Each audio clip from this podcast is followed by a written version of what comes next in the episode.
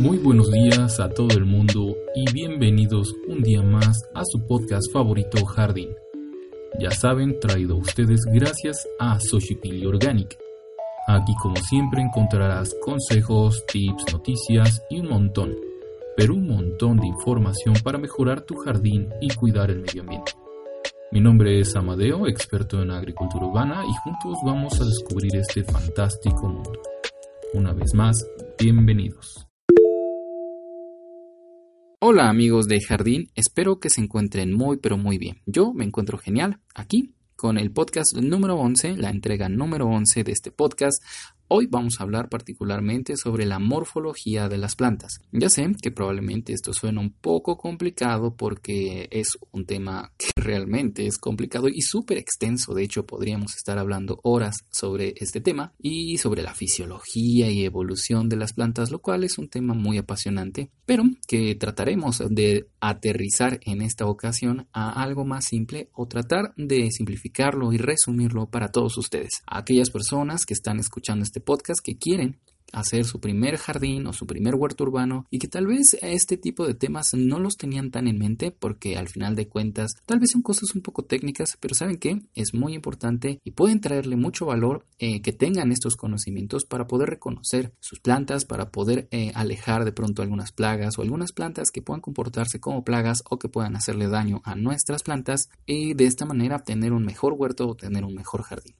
Primero me encantaría empezar este capítulo saludando a un par de amigos de, del Instagram que como ya saben pueden encontrarnos en arroba organic y uno de ellos se llama Juan-HESA este chico de la Ciudad de México también, quien nos contó que no puede elegir una sola planta como su favorita y la verdad es que no lo culpo. Él nos dice que sus favoritas son la lavanda, el aretillo, el pensamiento y las gardenias. Me parece por su Instagram que este chico se dedica a cocinar o está estudiando para ser chef de plantas, ya que ha compartido varias imágenes sobre flores. Al parecer le gusta la cocina con flores, lo cual está genial y un día hay que hablar sobre eso, claro que sí, en un podcast futuro. También un saludo para CIS SDV-bajo.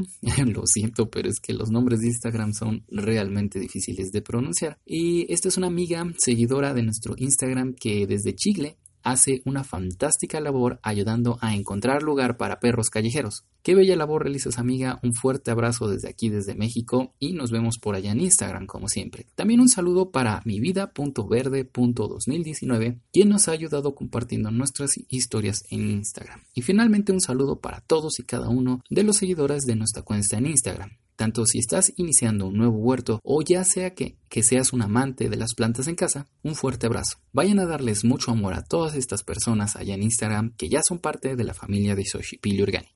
Así que si alguna vez te has preguntado qué demonios es morfología, ¿por qué debería de importarme a mí, que estoy iniciando con mi primer jardín o mi primer huerto urbano? ¿O cómo diferenciar o cómo encontrar esas características más generales para diferenciar una planta de otra? Todo eso y mucho más a continuación. Sean una vez más bienvenidos.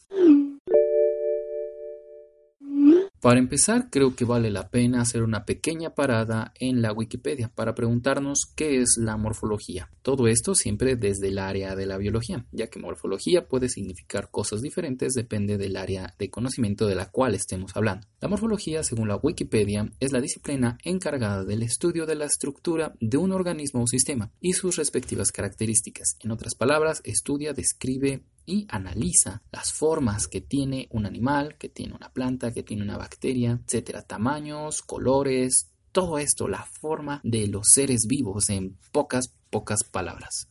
¿Ok? También podría confundirse de pronto con la palabra anatomía y no sería algo extraño que se confundieran con estas dos palabras. La morfología vegetal, ahora más bien aterrizando ya en nuestra área, estudia la estructura externa, es decir, los órganos que componen al cuerpo de la planta y la anatomía estudia la estructura interna de la planta, o sea, los tejidos que componen cada uno de los órganos de la planta. Entonces la morfología hace el análisis y el estudio de lo que se puede ver de un organismo, la morfología vegetal particularmente de las plantas. La anatomía estudia la estructura interna de cada una de estas, ¿no? Y entonces también podríamos hablar sobre anatomía animal o anatomía vegetal, dependiendo del caso.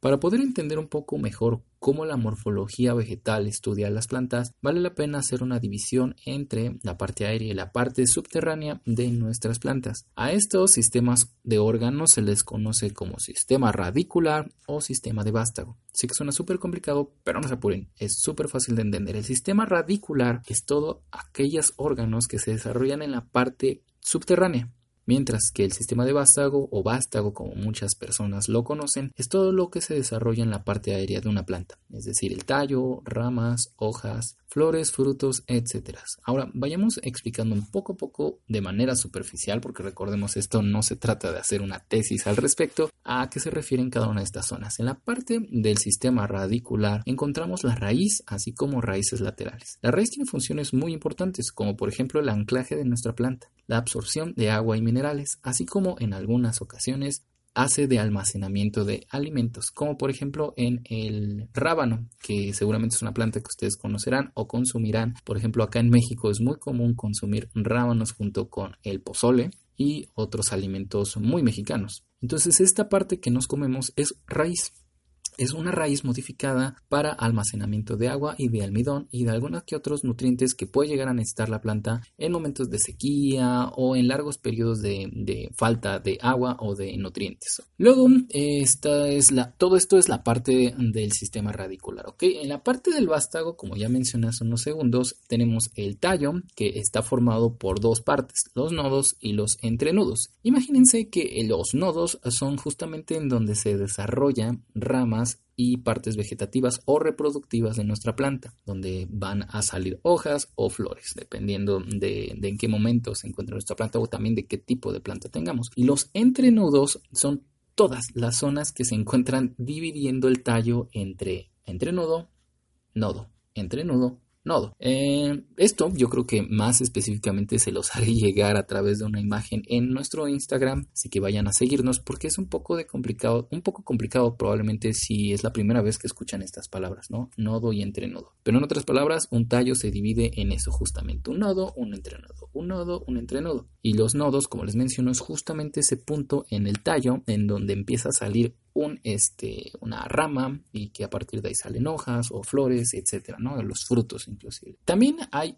tallos modificados que se dedican, se especializan a generar diferentes zonas de la planta. Por ejemplo, están los rizomas, que son eh, tallos modificados de los cuales surgen raíces, ¿no? Surgen raíces para hacer una especie de reproducción asexual de nuestras plantas. Seguramente tendrán plantas en su casa, por ejemplo, ahorita se me ocurre eh, una planta que se llama listón. No recuerdo muy bien el, nombre científico, pero esta planta eh, saca pequeñas ramas, las cuales en, al final de la rama tiene hojas muy pequeñitas que son idénticas a la de la madre y debajo de estas hojas pequeñitas tiene raíces también súper pequeñas. Entonces esas, esa pequeño hijuelo de la planta madre, en el momento en que toca suelo, aunque encuentra una fuente de agua, una fuente de nutrientes, se separa de la madre y se reproduce.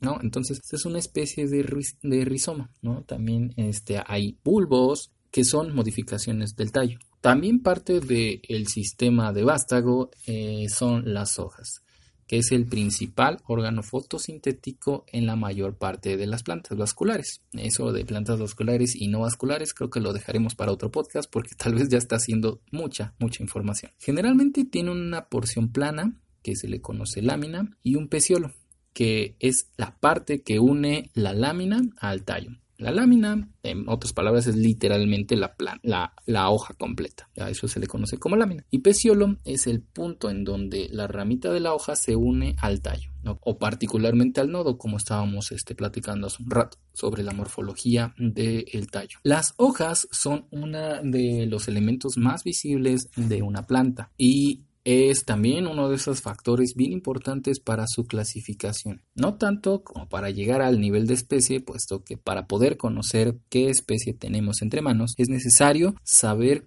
qué flor y qué fruto producen para poder conocer específicamente de qué especie estamos hablando. Pero las hojas pueden dividirse en hojas simples, hojas compuestas o hojas doblemente compuestas, ¿no? Por ejemplo, los casos de los helechos que tienen hojas muy compuestas. Luego eh, tenemos también a las yemas que pueden dividirse en dos diferentes tipos, yemas apicales y yemas axilares. Para identificarlos de una manera muy fácil, imagínense que la yema apical es la, si ustedes siguen el, el tallo de su planta, en la parte más superior de la planta a esa zona de crecimiento se le llama yema apical. En pocas palabras, estos son órganos especializados para el crecimiento. Y luego también tenemos las yemas axilares, que son mucho más fáciles de identificar. Estas se encuentran en justamente en el nodo en donde surge un peciolo para ya sea generar una hoja compuesta, simple o doblemente compuesta, como ya mencionábamos, ¿no? Es justamente esa pequeña hojita que va saliendo nueva en esta zona, ¿no? Y se llaman axilares por la forma en la cual, eh, en la zona más bien, la forma que tiene la zona en la cual crecen estas pequeñas partecitas de las plantas. Después eh, vale la pena también mencionar que hay diferentes especializaciones en hojas también, así como habíamos mencionado anteriormente en los tallos y también en las raíces. También hay hojas especializadas. Es hermosa la variedad en la cual, en la forma en la cual ha evolucionado las plantas eh, y por ejemplo podemos encontrar la especialización de hojas como las brácteas, las hojas suculentas, las espinas de los cactus y otros tipos de hojas reproductivas y zarcillos que son temas bien interesantes que indudablemente trataremos en un podcast futuro. Ahora hablemos sobre el fruto, que es, es parte que protege a las semillas y las ayuda a dispersarse. Por ejemplo, existen frutos carnosos y frutos secos. Creo que no vale la pena hacer una, una nota muy específica acerca de qué es un fruto carnoso como las peras, plátanos y todas esas frutas que nosotros consumimos y los secos que son todas aquellas plantas que no generan un, fruto. También se pueden clasificar como simples, agregados, múltiples, accesorios, pero la verdad es que todos estos son un poco complicados de explicar y se salen del propósito de este podcast en sí. Lo que también se sale indudablemente del propósito de este podcast es hablar sobre sistemas de tejidos, los sistemas de tejidos dermales, este, tejidos vasculares, este, fundamentales, basales. Todo eso son temas muy complicados o por lo menos para aterrizar en el propósito, en el objetivo de este podcast en particular. Así que en resumen, Nuestras plantas se dividen en dos sistemas de órganos, el sistema radicular, que es todo lo que está bajo tierra, y el sistema vascular, ¿ok? Morfológicamente hablando. Eh, ahora bien, eh, la parte del sistema radicular se conforma de raíz principal y raíces secundarias, que ya como vimos tienen diferentes especializaciones en algunas ocasiones. Después, eh, la parte del vástago se divide entre tallo, raíz, perdón, tallo, hojas, frutos, ramas y yemas, entre algunas otras partes, dependiendo y también, como ya mencioné, algunas se especializan para diferentes funciones. Eso a manera general. Ya en algún otro episodio vamos a platicar sobre tipos de hojas, que si son hojas dentadas, cerradas, este, hay muchos tipos y también nos ayudan a poder clasificarlas. Pero eh, para propósitos de este podcast, definitivamente hemos tocado todos los temas sobre morfología vegetal más importantes. Ya podríamos, eh, como les mencionaba hace un rato, irnos a temas mucho más complejos o mucho más específicos, pero que no son tan visibles. Por ejemplo, sobre los tipos de tejidos que contiene este, diferentes tipos de plantas y demás. O, por ejemplo, los meristemos apicales, etcétera. Pero bueno, si a ustedes les interesa profundizar en estos temas, recuerden que nos pueden encontrar en Instagram para hablar sobre todo eso a la profundidad que ustedes quieran. Entonces, vamos con la nota del día. Hoy eh, hablaremos sobre una nota de Manuela Sanoja, escritora de la web elpaís.com, en donde en esta ocasión nos habla sobre la ceguera de las plantas. Y qué curioso tema que hemos escogido para la nota del día de hoy, que está tan relacionado con el podcast del día de hoy. El término es en concreto en inglés es conocido como plant blindness o ceguera a las plantas y fue acuñado por James Wenderson y Elizabeth Schulzer. Espero estarlos pronunciando bien, la verdad es que no lo creo. Pero bueno, si quieren saber exactamente cómo se llaman, vayan a Instagram y ahí los tienen en el post correspondiente a la nota del día de hoy. Y a finales de los años 90 fue acuñado justamente este término. en el libro de estos dos autores llamado Preventing Plant Blindness, es decir, preveniendo eh, la ceguera de las plantas, donde aseguran que entre la población joven de Estados Unidos ha habido un creciente desconocimiento y falta de interés general hacia el mundo de las plantas. También se han encontrado estudios parecidos en Londres y lo que nos hace pensar que probablemente esto es, esto es una tendencia global.